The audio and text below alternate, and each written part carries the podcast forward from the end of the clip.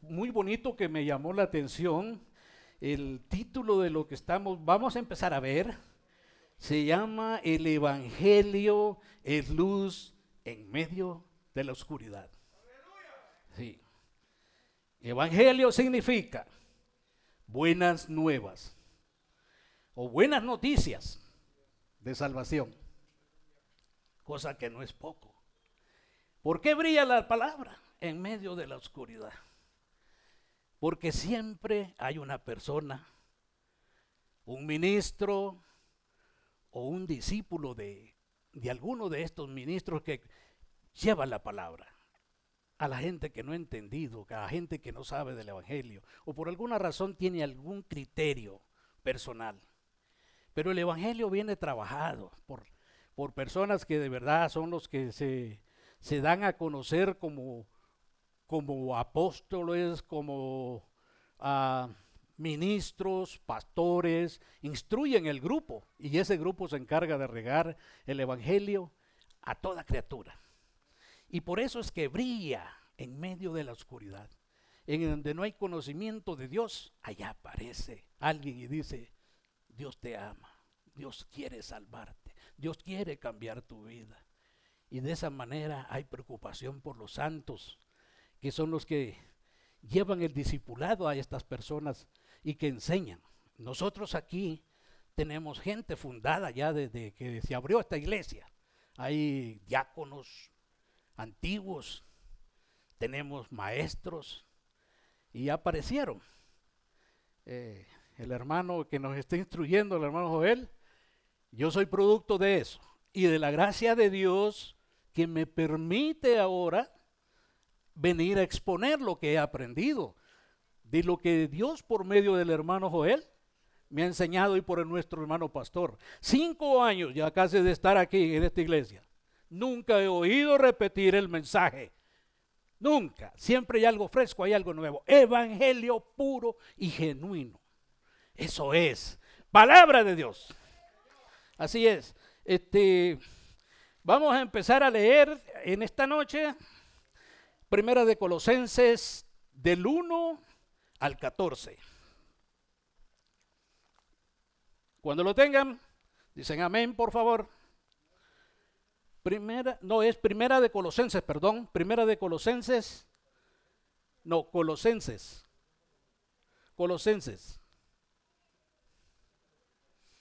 Capítulo 1, verso 1 hasta el 14. Y dice así, para la honra y gloria de Dios.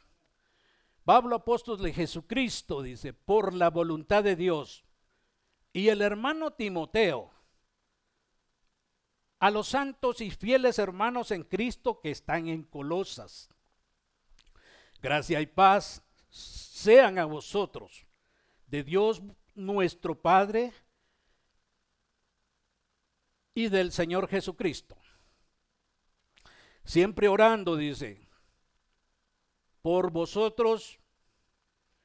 Damos gracias, dice, a Dios, Padre de nuestro Señor Jesucristo, habiendo oído de vuestra fe en Cristo Jesús y del amor que tenéis a todos los santos.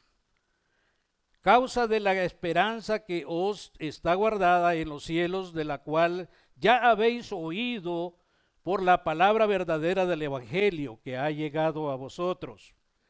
Había un medio por la cual la palabra había llegado. Trabajaban los, los seguidores de Pablo. E incluso aquí dice que estaba el hermano Timoteo fortaleciendo aquello era uno de los discípulos de Pablo que andaba detrás de él y que le ayudaba a dónde voy, a qué quieres que hable. Y había una, un anhelo, un gozo de servir a Dios, de llevar la palabra para que esa palabra alumbrara en las partes donde no había llegado todavía. Y Colosas no era exactamente una iglesia donde permanecía Pablo, pero él estaba preocupado él sentía una responsabilidad, porque era apóstol. Había nada más letras, cartas, donde él escribía. Sabía cómo eran, cómo estaban, y él les mandaba a decir, estoy orando por ustedes, para que tengan el entendimiento de Dios, para que puedan ser bendecidos por medio del Espíritu Santo. Había un trabajo. Y ese es el trabajo que hay. Los siervos de Dios que predican la palabra y aquellos que aprenden, la esparcen. En las iglesias de nosotros no somos quizás muy elocuentes, a lo mejor como yo que estoy empezando, pero ya me atrevo. Y eso es grande. Sentir que la bendición de Dios me ha dado palabra. Antes era un hombre que temblaba aquí, me temblaba todo el cuerpo, sentía miedo. Y ahora, gracias al Señor, no. Me siento seguro y puedo hablar de la palabra. Por eso, el aprendizaje, el discipulado. Nosotros seguimos un discipulado ahorita y estamos en pleno aprendizaje. Pero ya se ven los frutos. Ya lo están viendo. Y yo me gozo porque el Señor me da la oportunidad. Ya no puedo callar. Ya no. Siento una necesidad de desahogar palabra y llevarle palabra al que no sabe. O de explicarle, porque quizás algunas veces nos enseñan palabra uh, errónea en algún lado. Tuercen el Evangelio. El Evangelio que nosotros aprendemos es el Evangelio genuino. Nosotros no nos paramos aquí para hablar de mi vida. Mi vida, ¿a quién le interesa? No. Quiero yo hablar palabra de Dios. Palabra de Dios genuina para que el pueblo entienda. Que somos servidores, somos instrumentos para adoración de Dios. Dios nos hizo para que nosotros le adoremos, para que lo busquemos en los momentos de angustia, en los momentos de felicidad. Los cristianos debemos de ser agradecidos. Agradecidos y en todo momento, quizás en el momento más difícil que tengamos, decirle, Señor, gracias. Y no pensar ni culpar, ni quejarnos de Dios. No, al contrario. Solo Él sabe la razón por la cual quizás estemos sufriendo. Quizás solo Él sabe la razón por la que estamos cruzando un desierto. Es un desierto. Lo único que yo sé que cuando empezamos a caminar en el desierto pruebas vienen, pero que al final, allá en la, en la salida de ese desierto, hay una bendición. Y ahí está Dios. Ah, ahí está Dios para soportarnos, para levantarnos y decir, hijo mío, aquí estoy. Y las cosas empiezan a ser diferentes. Esa es la diferencia de, los, de, de las preocupaciones de los siervos de Dios, como Pablo para los colosenses en ese tiempo. Dice, por lo cual dice también vosotros desde el día que lo oímos, no cesamos, dice, de orar por vosotros y de pedir que seáis llenos del conocimiento de su voluntad en la sabiduría e inteligencia espiritual. Oiga usted la preocupación de él. Que fueran llenos del entendimiento no del entendimiento personal de nosotros. Él pedía para que el entendimiento de Dios llegara hacia ellos y que el Espíritu Santo empezara a trabajar, empezara a hacer el trabajo para que ellos tuvieran un crecimiento, para que empezaran ellos a, formarse. En, dice en, la forma que Dios, en lo que Él sentía para que los colosenses empezaran a germinar a, tener un crecimiento genuino en el espíritu. Y dice así, eh, para que andéis, para que andéis como es digno del Señor. Todos tenemos una responsabilidad. Venimos a Cristo, aceptamos al Señor. Dios nos rescata de la oscuridad. Texto que ya vamos a leer llegando ahí. Él nos saca, nos liberta. A donde vivíamos engañados, nosotros mismos creíamos que había libertad. Sí, cómo no. Libertad. Había para hacer la maldad. Éramos borrachos, marihuanos, eh, malvivientes, malos esposos, males padres de familia. Bueno, éramos una basura prácticamente. Y de allí el Señor, por medio de alguien que llegó, el Evangelio yo no lo conocí solo, a mí alguien me lo habló. Y escuché, puse atención. Y eso me hizo reconocer que andaba en el error, que vivía en la oscuridad, que estaba ciego. Estaba ciego. Espiritualmente yo no veía, no podía detectar el bien o el mal. Se oía decir, pero nosotros nos entraba aquí y nos salía por el otro lado porque éramos tercos.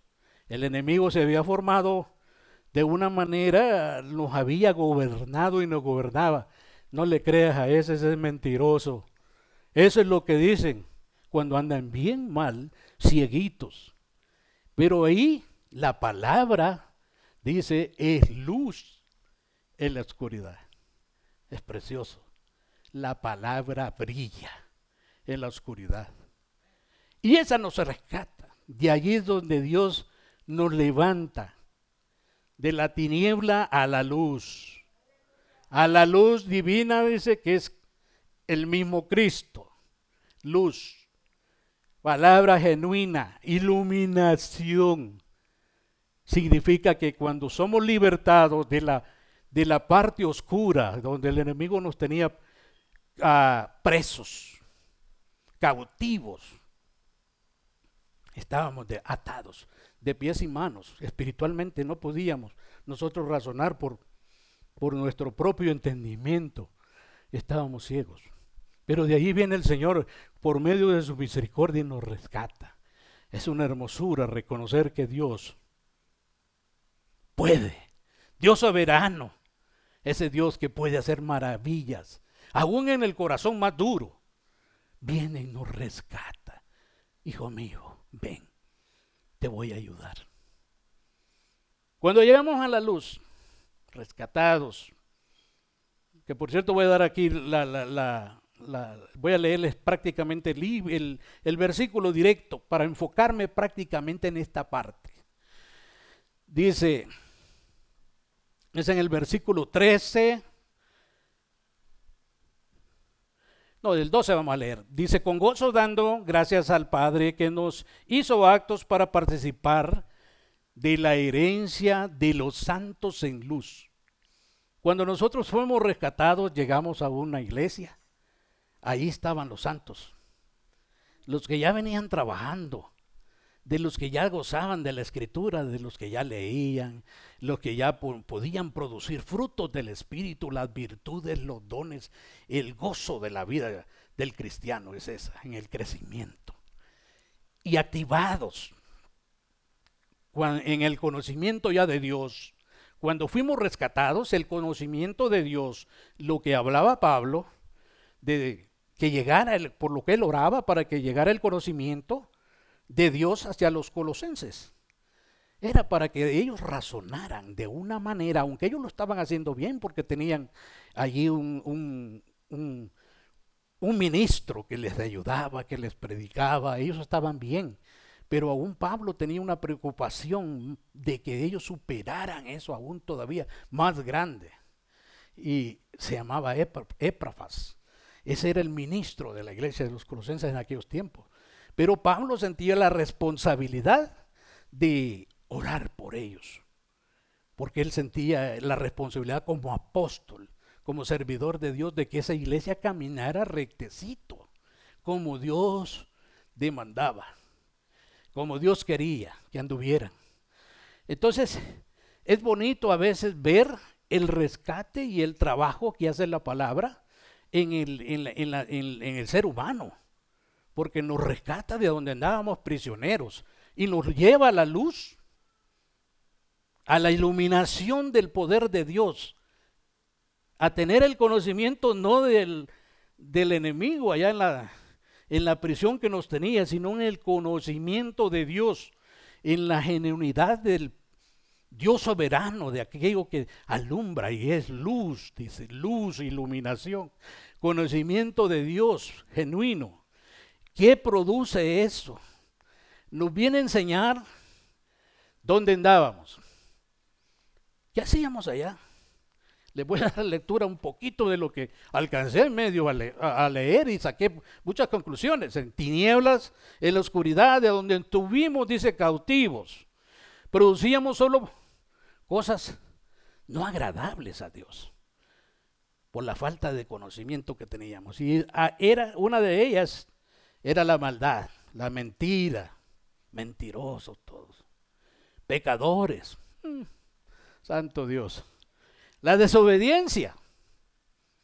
Había alguien que se nos acercaba, oye hermano, ya no tomes, ya no le pegues a tu esposa, ni a tus hijos los trates mal, ya no insultes a la gente, salte de allí. No va bien. No nos importaba. No nos importaba. Grandotes. Porque no pensábamos con la mente de Dios. Estaba todo desordenado. Y aparte de eso, la rebelión también. El egoísmo. Había egoísmo hacia las personas, a veces hasta hacia nuestra propia familia. La envidia, cosa que no es agradable para Dios. La envidia encierra muchas cosas. A veces el, que no es buen cristiano, buen cristiano o es alguien que vive allá en la oscuridad, a él no le gusta que, el hermano Joel progrese porque Dios lo bendice o porque el hermano Hilmar eh, Dios lo bendiga en gran manera y produzca no solo lo espiritual, sino que le da también eh, en lo material. Son hombres bendecidos, pero hay gente que aún dentro de nuestras iglesias se molesta. Es porque todavía no hay el entendimiento de Dios en la mente y en el corazón. No han entendido la luz divina, de a donde fueron rescatados de la oscuridad llegar a la luz porque no activaron el, espíritu en ese momento, no lo activaron, se quedaron parados. Vengo a la luz, me quedo parado aquí y no activo lo que Dios me ha dado. Voy, puedo pasar parado años aquí, parado. Vivo en la luz, pero no activo lo espiritual. ¿Para qué? Para empezar a desarrollar las virtudes que Dios me ha puesto en la mano. Cuando llegamos a la, a la luz, Dios requiere que nosotros tengamos un cambio. Nosotros mismos somos responsables de llegar a la luz, pero activarse en el momento. Dios mío, venme aquí. Gracias porque me salvaste de allá de la pudrición. Pero yo quiero servirte servirte de corazón. Y es responsabilidad propia de nosotros mismos de poner a caminar. Poner a caminar esa forma que Dios quiere de nosotros, el cambio. Nueva criatura. Esa es la estadística en la que nosotros nos convertimos cuando llegamos de allá de la sociedad del enemigo a la nueva luz. Somos personas que tenemos una conversión, se llama así, conversión en la persona que ha creído, que ha, que ha, aceptado, que ha creído que Dios es Dios y que nos debemos a Él. Pero ahí es donde nosotros mismos tenemos que activarnos. ¿Para qué? Para que Dios venga y bendiga nuestra vida para llegar a ser verdaderamente cristianos verdaderos, confiados en la gracia divina, a donde dependemos todos los días. El buen cristiano tiene que estar como el soldado. Ya no con un rifle de palo como andábamos allá con el enemigo. Ahora tenemos una ametralladora. Y eso se llama palabra de vida, evangelio. Palabra de luz que brilla en la oscuridad. Sencillo. ¿Por qué? Porque esta palabra no es palabra de hombre. Palabra de Dios que brilla, dice, en la oscuridad. ¿Por qué? Porque es palabra de Él. Y Dios es poderoso. Dios es luz. Dios es luz. Y debe de estar esa luz dentro de nuestro corazón, esa mecha que no se apague, ¿Cómo podemos lograrlo? Bien sencillo, hermanos. Hay que orar. La oración es la llave de todo cristiano. Para estar activo. Para llegar a alcanzar. Para pedirle a Dios las cosas que anhelamos de Él. La oración es la comunicación directa con el Eterno y decir, Señor, anhelo que me bendigas. Como dijo Salomón, Dios le dice, ¿qué deseas? Él no le dijo quiero un castillo, quiero millones o quiero oro, quiero cualquier cosa. Le dijo, Señor, dame sabiduría. Entonces nosotros tenemos que agarrar el ejemplo de Salomón. Aunque él falló, cierto, pero fue algo que a Dios le agradó y por eso dice, no hubo uno como él. Fue bendecido pese a sus errores. Llegó a tener lo que él menos pensaba porque Dios le dio más de lo que él creyó tener. Nosotros somos igual. Estamos empezando a caminar en el proceso, el proceso del aprendizaje. Estamos en el grupito de oración que tenemos y estamos siendo instruidos. Hay siervos aquí que son diáconos, que son gente que sirve, servidores, y, y otros que no tenemos posición. Pero siempre estamos, Señor, heme aquí. Yo estoy a, a tu disposición. Dame lo que tú quieras, ponme donde tú digas. Ese es el buen siervo. Aquel que no depende de, de un nombramiento, sino la plena disposición de decir, Señor, yo estoy aquí. Dame la oportunidad para poderte servir. Eso es lo que Dios requiere de nosotros, prácticamente. Ahora, dice, viviendo cuando fuimos rescatados, dice, de la, eh, cuando estábamos todavía allá, en no terminé de leer la parte de, lo que, de las cosas, dice maldad, mentira, pecado, desobediencia, rebelión, egoísmo, envidia, celos, engaño, traición, ego. Que a veces, a veces nos los pasa mucho, parecemos borrachos. No, sí, se nos sube mucho. Ah, no, sí, yo ya ando atrás del pastor. Y yo ando atrás del hermano Joel y, y, el hermano Joel, no, Dios me guarde. El hermano Joel es eminencia, mis respetos. Y como ando con él, ah, me creo yo ya más grande que todos. No, a Dios, para Dios nosotros somos iguales. Nadie es más que nadie, con el título que tenga, con la sabiduría que tenga, o si no la tiene, pídala. Pídala. Y va a llegar al nivel. Al nivel, hay que preocuparse, hay que trabajar, hay que buscar de Dios todos los días. ¿Mm? No hacer como aquel que cuando está bendecido, ¡ja! sí, no hombre, dice yo voy ahorita, me compro lo que quiera hasta las leyes si puedo. Pero no es cierto. Es simplemente un momento de, de grandeza. Pero ¿de qué tipo de grandeza? De grandeza carnal. Un engaño total. Y a veces siendo cristianos, se nos va la chaveta. Se llaman cristianos, hermana, correctamente.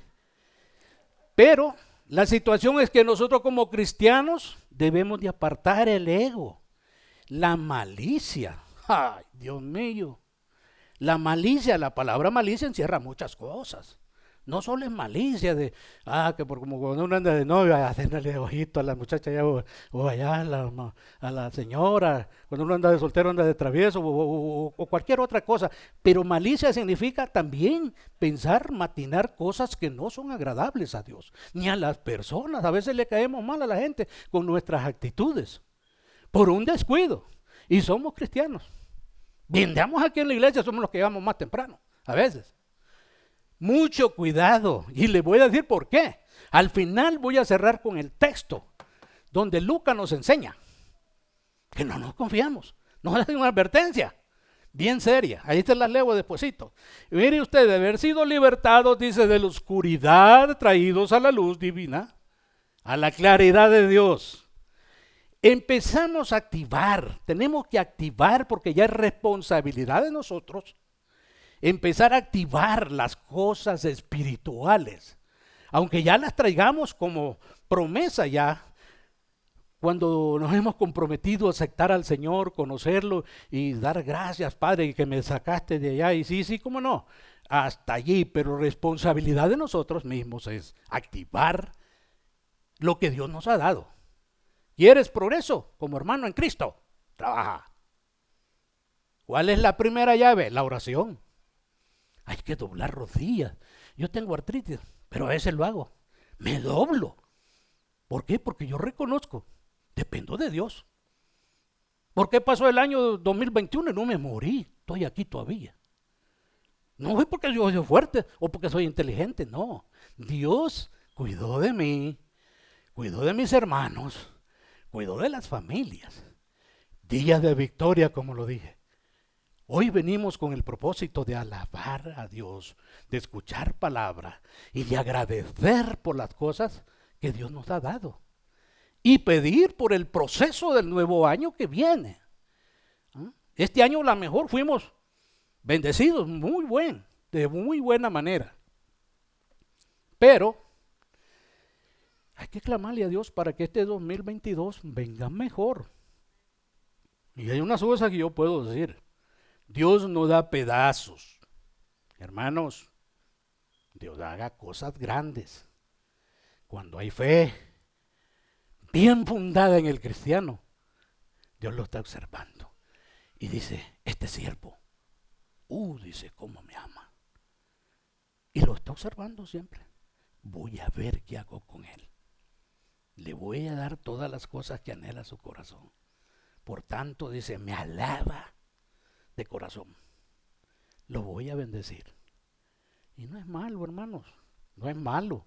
Hay que buscar. Búsqueda todos los días. Y demostrar que como buen soldado de Jesucristo, tenemos un accionar conforme a la voluntad de Él.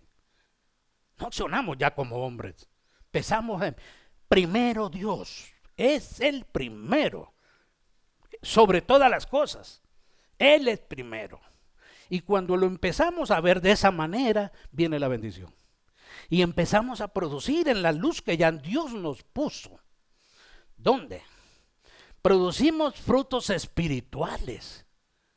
Conocimiento de Dios en nuestra mente. Conocimiento de Dios. Y vea usted lo que empezamos a producir. Lo primero, por la promesa. Empezamos teniendo un, un privilegio de ser nueva criatura. Nueva criatura. Convertidos. La palabra conversión tiene mucho que ver. El cristiano, si no tiene conversión o no activa lo que yo le digo, que podría ser eso la conversión, ¿por qué no? De empezar a creerse. Yo le sirvo a Dios. Me, yo tengo que buscar de Él, dependo de Él. Y cuando esas cosas suceden, viene la conversión y a donde empezamos nosotros a confiar todo en el Dios Todopoderoso. No lo vemos, no lo van a ver. O no lo vamos a ver así como lo ven en, otros en otros lugares. Padre, Hijo, Espíritu. Tres personas diferentes. No, nosotros sabemos, lo han enseñado. Hermano Joel lo ha enseñado. Dice, Padre, Hijo, Espíritu Santo, dice, en comunión perfecta, un solo Dios es.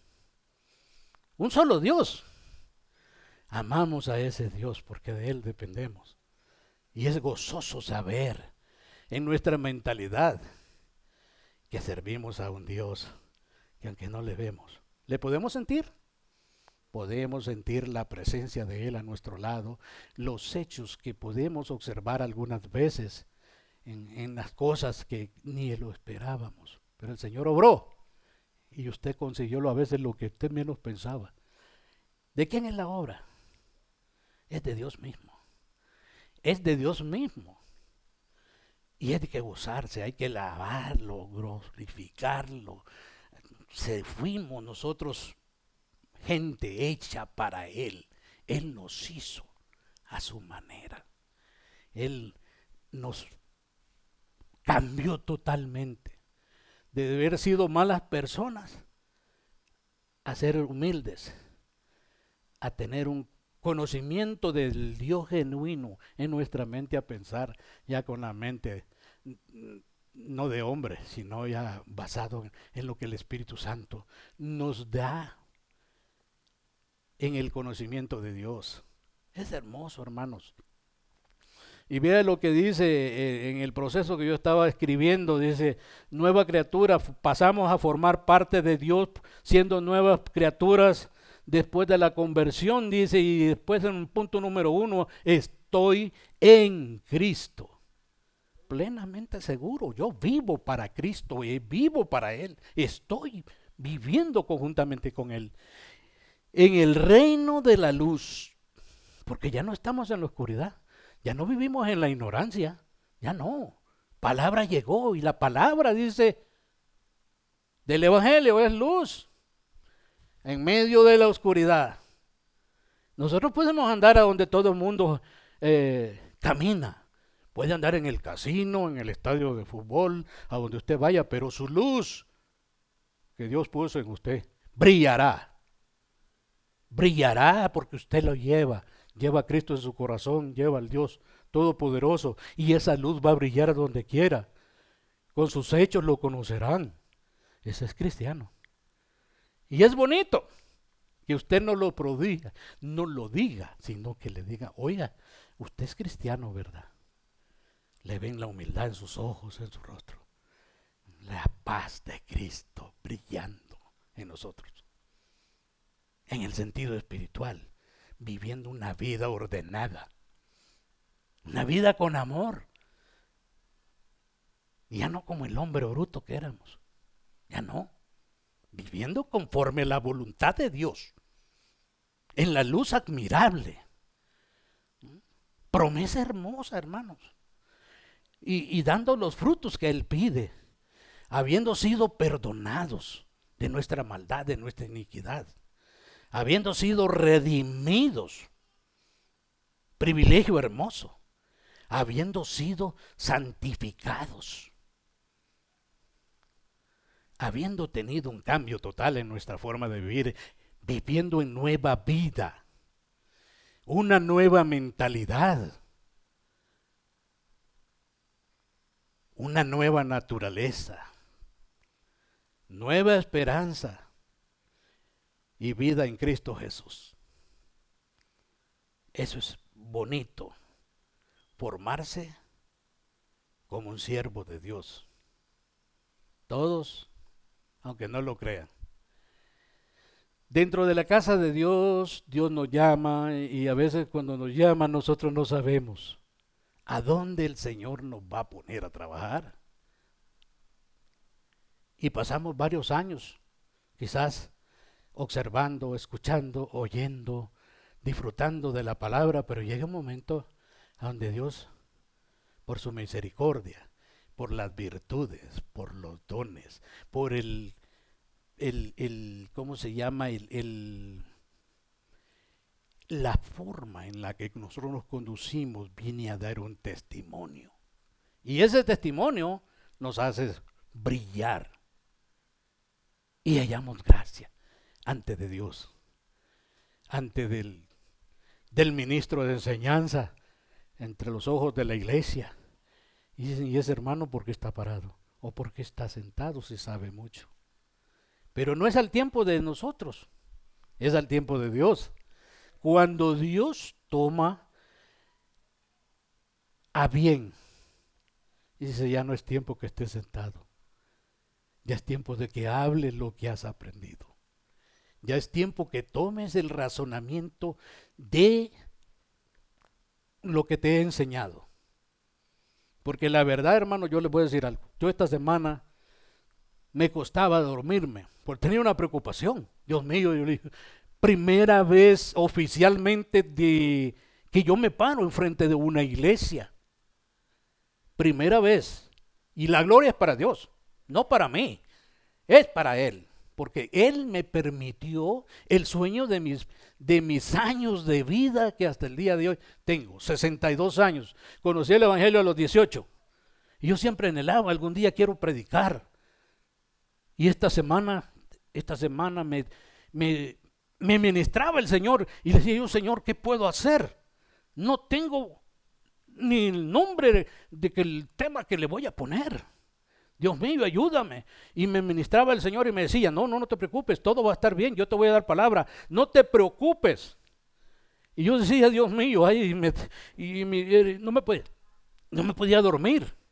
Era una preocupación, ¿qué voy a hacer? Pero el Dios Todopoderoso me ministraba y me decía, no temas, no temas, yo estaré contigo. Y tal, ahorita en el momento que yo iba a venir para acá, le pedí, oré con los hermanos allá porque sentía que sudaba. Y, decía yo, Dios mío, ayúdame. Quizás me sentí en el momento como cuando una persona va a ser uh, justiciada o, va a ser fulminado a muerte. Me sentí así. Sí, temblaba mi carne y no hallaba yo qué decir, no hallaba qué pensar por dónde empiezo y a dónde termino, Dios mío. A pesar que escribí bastante. Mire, escribí mucho, pero de lo mucho que escribí no hablé nada. Hablé lo que Dios me dio. Y ya pude comprender que no es tanto lo que escribamos ni lo que aprendamos, sino que el poder de Dios es grande. Es grande y Él te ministra para decir lo que vas a decir, pensando con claridad. El objetivo es Cristo. El único que nos puede dar salvación es Él. Bien clarito lo dijo. Porque nadie va al Padre si no es por mí. Si mantenemos la oración como cristianos y activamos la conversión, no importa el tiempo que tengamos, Quizás este año no caminamos correctamente delante de Dios. Y usted mismo y yo podemos saber la realidad, que hubieron algunos errores que cometimos y lo sabemos. Es tiempo de activar esa acción. 2021 termina. Si anduvimos mal, pongámonos a cuenta. ¿Para qué? Para que el 2022 seamos bendecidos bendecidos de una manera diferente, que vengamos a servicio, gozosos, que llenemos con entendimiento o escuchemos la palabra, que aprendamos. Todos tenemos un trabajo, se nos ha sido asignado. No importa que pasemos dos años, tres años sentados, se nos llegará la oportunidad. Hay que clamarle a Dios. Y cuando esa oportunidad hay que aprovecharla. Hay que hacer como como hizo Jog. Terco el hombre. no te suelto, le dijo. No te suelto. Luchó. Luchó y le dijo, no te suelto hasta que me bendigas. ¡Ja! Lo hirió de la pierna. No hallaba cómo, ¿por qué? Porque ya no aguantaba el ángel de, de, Jehová, ya no lo podía, ya no podía con él, no hallaba forma, lo hirió. Y ni aún así le dijo, no te suelto hasta que me bendigas. Luchemos, pensemos con esa mentalidad. Empecemos a trabajar. Dejemos esa mentalidad humana. Pensemos con el pensamiento de Dios. Para que este año cosas buenas vengan y crezcamos en el crecimiento del Espíritu, en la forma que Dios quiere que formemos nuestra vida diaria como cristianos, verdaderos, no a medias, cristianos bien fundados en la fe, para que hallemos gracia, misericordia de Dios. Cuando esas cucharadas de esa bendición vengan, vamos a pensar diferente, vamos a empezar a vivir mejor vamos a estar mejor delante de Dios. Y de esa manera hay que clamar a Dios por este momento, para que Dios nos bendiga. Sé que hubieron momentos difíciles, pero eso ya pasó. Vivos estamos por misericordia del Señor. Ahora voy a lo que les dije. Advertencia, que aunque vivamos en la luz, no nos olvidemos que a veces podemos tropezar o podemos repalar. Cuidado. Cuidado, hermanos. Aquí les voy a leer ahorita lo que es Lucas Lucas 11, 35 creo que es. Ahí está.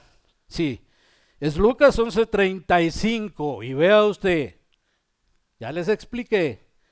La forma de haber sido liberados, de haber sido libertados de la oscuridad a la luz. Aún viviendo en la luz, les expliqué la forma de los productos que producíamos allá con el diablo. y los productos que producimos dentro del lugar donde estamos ahorita. Antes estábamos allá, hoy estamos aquí, siendo nuevas criaturas. Tenemos la forma de vivir en la luz, pero activándonos, como les dije yo, responsabilidad de nosotros mismos. Ya no dependemos de Dios, ya Dios nos puso en el lugar y es responsabilidad de nosotros buscar a Dios. Activarlos, vivir como el soldado, no con un fusil de palo, como les dije ya, y ahorita tenemos la ametralladora, la Biblia. Tenemos un instructor bueno, tenemos un buen pastor. Hay enseñanza, hay que aprender, hay que ponerle dedicación y tiempo. Y ahí viene el, el triunfo. Y no para mí, ni para hermano Joel, ni para nadie. Ya nadie te puede engañar. Hay palabra que nos lleva, diccionario de la vida, la palabra de Dios. Y Mira lo que dice Lucas 11:35. Mira, pues dice que la luz que en ti hay no sea oscuridad. Oiga lo que dice Lucas. Significa que aunque nosotros vivamos en la luz y creamos que andamos bien, no debemos de confiar. Hay que estar atentos. ¿Por qué? Porque a aquel no se le olvidó. Al diablito no se le olvidó que ya andábamos un día y que trabajábamos bien fuerte para Él. Y puede llegar un resbaladizo, un punto resbaladizo por un descuido de nosotros. Ah, ya no quiero orar. Hoy vengo cansado. Oh, yo no voy al servicio ahora porque ah, tengo que hacer esto y esto. Cuando los pretextos vienen, ahí puede suceder esto. Activos hermanos. Es todo lo que yo tenía en esta noche y el tiempo ya es lícito para llegar porque ya nos quedan unos cuantos minutos, apenas 10 minutos. Todo lo que he hecho sea para la honra de mi Dios y que sirva para ustedes como una bendición hermosa. Doy gracias a Él porque me permite por primera vez haberlo hecho. Gozoso estoy. Porque tuve el apoyo del soberano, Dios eterno, Dios divino, Dios que salva, la gloria sea para Él. Si usted cree que eso es verdad, apláudale. La gloria sea para Dios. Hermano o hermano Joel, Dios me lo bendiga.